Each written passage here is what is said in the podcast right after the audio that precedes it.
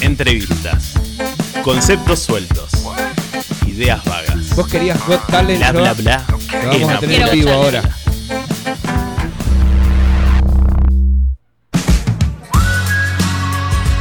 Che, vos sabés que ya, si estás del otro lado, te has dado cuenta que este próximo fin de semana se va a estar realizando el, mes- el mercado gastronómico. Esto va a estar sucediendo ahí en el, el poli- Polideportivo Ferrocarril Sud, el 15, 16 y 17 de septiembre. Y es por eso que nosotros decidimos invitar a un músico, amigo, porque, a ver, es chef, es baterista de una banda que nos gusta mucho, como solicitud pendiente. Exacto. Es un tipo que hace mucho tiempo viene laburando en la gastronomía de la ciudad, innovando un montón de cosas. Porque, a ver, viene, viene como, viene, como decís, eh, ese lugar es típico de Tandil. Bueno, él es encargado de uno de ellos. Estamos hablando de Carabaza, estamos hablando de Emilio Pardo. ¿Cómo andas, loco? Bienvenido, buen día. ¿Qué tal? Así nomás, ¿no? gra- gracias por lo de músico, me parece demasiado. ¿eh? Pero claro, si te- a ver, yo he saltado mucho eh, los temas que, que he ido a escuchar con solicitud. Hoy te traemos por otra cosa, sabemos que venís cocinando hace un montón. eh, la propuesta gastronómica en, la, en la cual estás llevando adelante, digo, tanto con, con- con Calabaza como Tandilia, son muy importantes para la ciudad en, cu- en cuestión de- de- de la denominación de origen de las cosas, ¿no? Muchas veces eh, es, es importante destacar cuando los productos, los comercios están tan referidos a la ciudad, ¿no? Eh, y es el caso del mercado gastronómico, recién me estabas contando algo totalmente innovador que va a estar sucediendo este fin de semana y quiero que se lo contés a la gente porque me parece fantástico. Bueno, el 15, ya viernes 15, sábado 16, domingo 17 por el mediodía y domingo 17 por la noche en el Club Ferro, que es en la avenida Colón 1469. Se va a hacer en el marco de la Semana de los Sabores. Esta Bien. Semana de los Sabores se hace desde hace 11 Exacto. años acá en Tandil. Eh, Está organizada por la Asociación de Hoteles. Y bueno, este año son los 200 años de la ciudad y un poco eh, con varias ideas que teníamos varias personas. eh, terminamos organizando un mercado gastronómico que creo que es una idea superadora Sí. para, para lo que se venía haciendo todos los años, que estaba buenísima la propuesta, pero bueno, queríamos hacer una apuesta un poco más fuerte para que la identidad de, de la ciudad en cuanto a, a lo gastronómico, creo que están pasando Sí. cosas eh, últimamente que normalmente no pasan en todas las ciudades, acá la propuesta gastronómica... Primero había un restaurante bueno, después había dos, después había tres, después había un cocinero, después había dos, había tres. Y creo que en este momento hay un montón de cosas para mostrar. Eh, este mercado está linkeado con los productores, que también son parte importante de, esa, de, de ese buen pasar que tiene la gastronomía. Y bueno, y ahí va a estar este fin de semana con una propuesta totalmente accesible, porque desde los tickets eh, con venta anticipada, que son muy accesibles, sale dos mil pesos.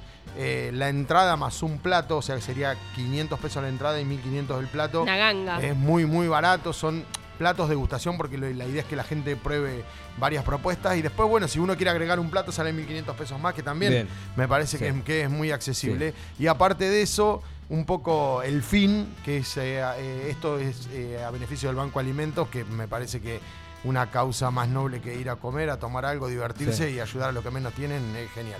A ver, Emilio, capaz que, que- que pasa por alto, pero es algo muy importante para destacar lo que está planteando Emilio, ¿no? Porque vos que estás del otro lado decís, ah, es una juntada de food truck de vuelta. Y no, eh, la verdad es que no, porque acá lo que hay que destacar, que es lo que bien Emilio decía en el, en el trajín de todo lo que va a estar sucediendo este fin de semana, es el vínculo del productor, ¿va? El productor de, de- de- de- de productos, el que hace espárragos, el que Materias cosecha. primas. Claro, que hace materia prima, el que cosecha la, la- le- le- la lechuga, el que hace harina, y que son todos de aquí de Tandil, vincularlos directamente con los restaurantes que venden ese tipo de productos. Y que produzcan los restaurantes con los productos de la ciudad. Me explico, es muy, es muy importante esa idea. ¿Cómo surge? ¿Por qué surge? Bueno, y hacia dónde quiere ir todo esto, que me parece, a mí si me lo presentas Te ahora, cuento buenísimo. un poco lo que me pasó a mí personalmente. Eh, yo mm, nací en Barker, o sea, nací en Tandil, pero soy de, de Barker, de Villa Casica acá, que es un pueblo de cerca. Y me vine acá, mm, después me fui a estudiar a Mar del Plata, y bueno, tuve la suerte de viajar un montón y, y trabajar en un montón de lugares. Y yo ahí en ese tiempo absorbía como mucha técnica, digamos, de afuera, Bien. y yo miraba más para afuera que para el adentro, que, que creo que era propio de la que- formación de cualquier cocinero. Tengo que trabajar como- la mayonesa Claro, Heinz, si te la- por ejemplo. Claro, si lo, te lo, lo- pones en la música, decís, bueno, qué sé yo, no sé, a mí me gustan la- la- las bandas neoyorquinas o me gusta Sí. la música londinense. Y, y en ese momento un poco miraba eso, después con el tiempo vine acá y me di cuenta que nada, que, que, eh, el lugar es especial, el clima es especial. Si logramos hacer vinos porque se puede hacer se todo. puede, aparte que acá se puede, es, la aposta es esa, se puede hacer todo y, y de buena calidad, porque nosotros tenemos una base que viene un poco de la mano de la inmigración y que esos vascos, esos españoles, esos italianos, esos alemanes, esos daneses, esos dinamarqueses que vinieron acá al principio, hacían cosas de buena calidad. Y eso fue marcando un poco el, el nivel para todos los que vinieron detrás. Entonces, eh, vos, te, vos te fijás, qué sé yo, nosotros tenemos fuertísimo una industria de chacinados que es impresionante. Exacto, sí. Pero no solo eso, que es la industria, sino lo que evolucionó en los últimos Tal 20 o cual. 30 años. Y además que es la primer Sí, los denominación quesos, de origen. cosas, sí. Una denominación de origen es cuando hay un producto único que se hace en un solo lugar del mundo. Nosotros tenemos la primera de Argentina, que eso no es un detalle. O sea, hubo gente que además de hacer un producto de buena calidad, se ocupó de decir, bueno muchachos, nosotros estamos haciendo esto y esto es, únic- es único. No es solamente el segundo salamín más grande del mundo. Exactamente. Creo, Bueno, No solo es eso. creo que tercero. ¿eh? Ah, Sí, tercero, ya estamos sí, tercero. para Bueno, de la mano de eso tenemos un queso banquete que, que también está po- hace poco ganó un premio en la, en la Feria Camino y Sabores y también está por lograr una IG, que es una indicación geográfica, que es un poquito menos que una DOT, pero es importantísimo también. Eh, bueno, nada, ya ahí de ahí partiste que te das en una ciudad que es diferente. O sea, que tu materia prima no tiene que viajar, que vos tenés un vínculo eh, cercano con el productor, que eso para mí es fundamental porque vos entendés la filosofía del tipo. Bien. Y si el tipo hace ¿Y un. por eso se paga? Emilio, me, me explico, porque La- muchas sí, veces sí, lo que pasa es que. Y esto es la- como la música. Si vos no tenés público que te la, que te la escuche, o sea, no tiene mucho sentido tocarla. Eh, y yo creo que Tandil también tiene esa impronta de que es un público que está educado, que sabe, que, es curioso y que no le vendés cualquier verdura. De hecho, no sé si a ustedes les pasa, pero muchas veces vos te dicen, no, viste, eh, no quiero nombrar ciudades para no ofender, pero en tal ciudad hay una parrilla, qué sé yo, y vos vas, viste, y vos decís, pero loco, esto yo en Tandil hay una mejor, viste. Sí. O está el chorizo, en Tandil, eh, pero no es porque, Sí, sí, o sea, no, no, más allá de que uno ame la ciudad que vive, sino porque realmente el nivel de, de productos es muy bueno. Eh, la verdad, eh, es un momento único para la gastronomía porque además de esos productores grandes, por, llamémosle entre comillas, como podrían ser los del queso y los del Claro, salame, ponele, sí. también tenés gente que hace, eh, no sé, cebada perlada, que, que hace eh, harina orgánica, que hace huevos pastoriles, que hace hidroponía, que hace microbrotes. O sea, eh, hay un poco, eso es lo que un poco yo eh, digo, qué bueno que el público va a tener la posibilidad de conocer a esta gente. Que hay veces que hasta nosotros los mismos cocineros nos sorprendemos de que esos productos están acá y hay veces que no los conocemos. Yo me, me trato de ocupar, digamos, de, de- de tener un, un- un- una, un- vasto conocimiento del territorio Bien, porque es parte de mi laburo. Exacto. Pero hay mucha gente en, en el común que no, no, no sabe que capaz que un, un huevo pastoril va a un restaurante como el del Four Seasons en Buenos Aires y está hecho, Claro. Ta- está hecho acá en Tandil. Claro, la- que es re La loco. gallina tan creada acá. Y, y- y la industria aquí de, de la gastronomía. Tremendo, y hay ¿Lo que tiene son- claro a esto? Y el- yo creo que sí, más aún en este momento y más se va a, a agudizar con Después todo este tipo de eventos. Por eso el evento es importante desde todas las miradas, porque yo creo que a partir de acá ya mucha gente va a empezar a decir, bueno, eh, cocinemos con lo que hay acá, que es lo más lógico que hay también, porque en un mundo en donde el transporte Sí. es caro, Sí, sí, sí. donde eh, llevar las cosas de un lugar a otro, hacer con lo que tenés a mano. De hecho, se vivió un poco la pandemia en ese momento que estuvo Claro, todo cerrado. zafar y decir, Casi que éramos, claro. en un momento hasta se, se aventuró con crear un billete propio. Y Ah, por todo. Claro, no, buenísimo. No necesitamos de nadie más que de, lo- de los tandilenses y eso estuvo bueno. Loco, está buenísima la, la- la propuesta. Y más cuando uno se la puede, se, se la pone a. Viste, cuando haces brainstorm, viste que empezás así con las ideas y que empezás a, a, a- a linkear, como bien utilizaste esa palabra, recién los productores con los, con los restaurantes, me parece que es algo eh, superador y que me parece que está recopado. Ahora te pregunto, los, el sector gastronómico de la ciudad de Tandil, vos que sos un tipo que que sabe y que va a buscar experiencias en otros lugares para justamente generar esto de la comparación. Eh, ¿Cómo ves al sector gastronómico de la ciudad? Ya sé que lo vas a ver bien, pero hay una realidad de que verdadera, porque muchas veces a mí me ha pasado que vos decís, che, esto que a vos te pasaba, que vas a otro lugar y decís, y la verdad que la propuesta gastronómica de la ciudad de Tandil, más allá de que hay un montón, es muy buena. Eh, la verdad que sí, aparte que hay una, una eh, sinergia positiva, creo yo, en, en cuanto a que cada propuesta va mejorando. Primero que ya no hay una sola, que eso ya es muchísimo para la cantidad de habitantes que tenemos. Después que eh, me parece que hay muchos cocineros jóvenes que quieren hacer cosas buenas, que, que no creo que ni sea ni siquiera por ser, uy, bueno, yo soy, pero nada, tienen interés, tienen curiosidad y quieren hacer cosas diferentes.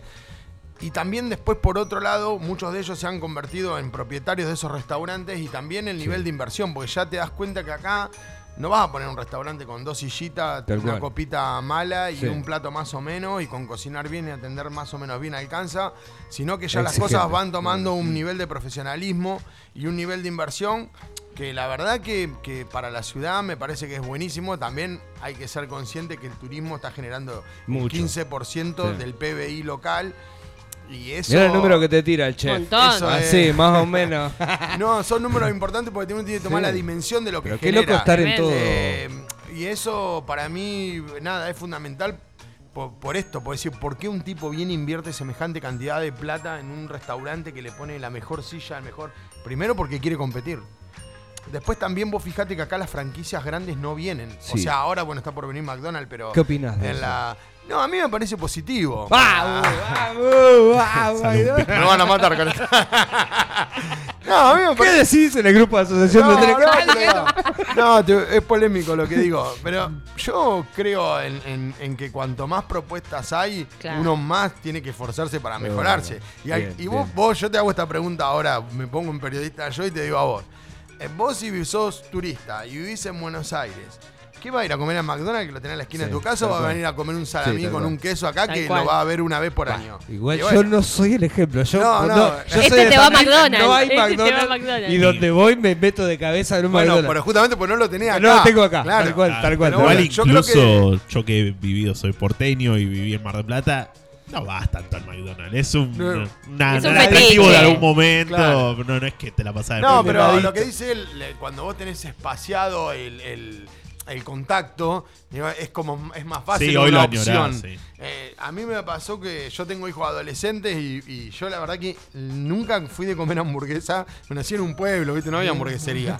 Entonces, no, nada. Después ya cuando fui a Mar del Plata me empecé a, a vincular con, con la gastronomía y como que vi otro tipo de propuestas. Después tuve, cuando mis hijos fueron adolescentes, ya se empezaron a, a- a decir, che, Sí. una opción apareció. Che, ¿y si vamos a comer a McDonald's? y, y bueno, no, me ocupé de, de- de marcarle un poco, decirle, che, mirá, bueno, sí, la hamburguesa es tan buena, pero vamos a elegir una que sea como la gente, Claro. ¿no? Este, un- Claro, Pero bueno, es ya una opinión personal y porque siempre le digo lo mismo, si nosotros tenemos que ir porque nos van a regalar un juguete, o sea, si vamos a elegir la comida bien, porque nos van a bien, regalar un juguete, bien, es porque la comida es mala. Es buen detalle. es buen detalle ese. Pero la colección de Star Wars es impresionante. claro. Siempre tenemos el mismo problema, A- pero a- el payaso está ahí. A los dos años te va al mercado de pulga acá en la plaza, están, aparecen todos los muñequitos Aparecen ahí en todos la los Che, tengo una duda. Hoy estamos con el fetiche de famosos de tal lado. Descubrimos que Martitegui es de Necochea. ¿Quién es el más famoso de Barker?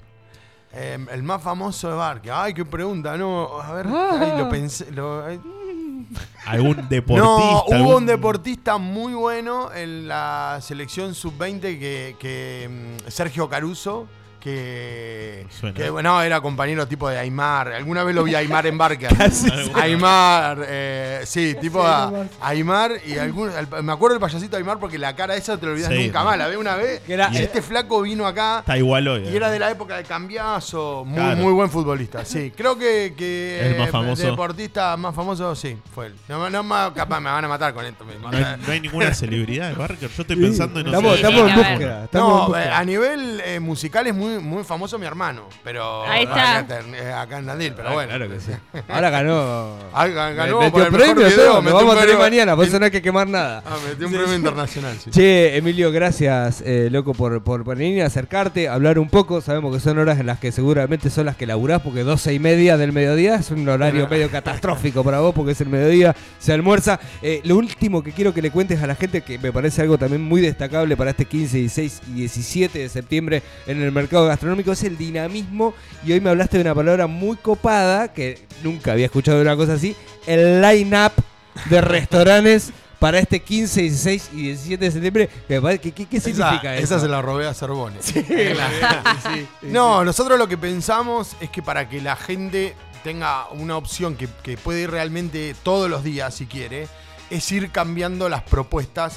Entonces que participen la mayor cantidad de restaurantes, lo que van a ser 24 propuestas.